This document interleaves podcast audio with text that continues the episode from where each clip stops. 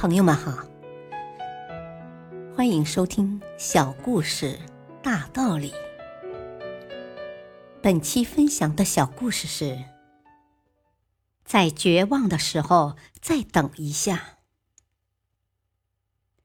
一位老婆婆种的玉米长势喜人，就要到收获的时候，一个玉米伸长脖子，盼望着老人来把它们带回家。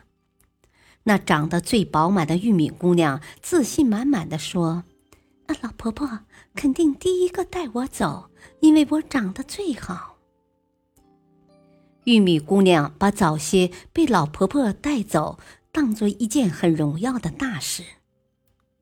收获的那天到了，老婆婆带走了很多玉米，唯独没有带走她。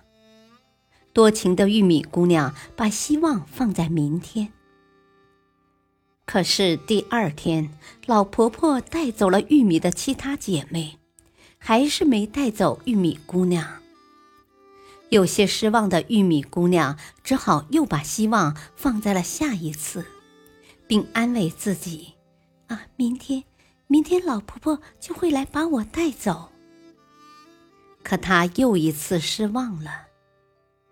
日子一天一天过去了，玉米姑娘老了，很老了，她绝望了。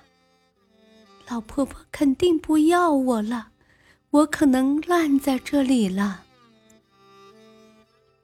可是这时老婆婆来了，小心的摘下了它，并高兴地说：“啊，这真是最棒的玉米啊！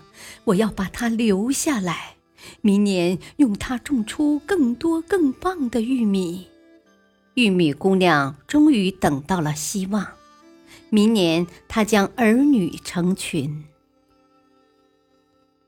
大道理。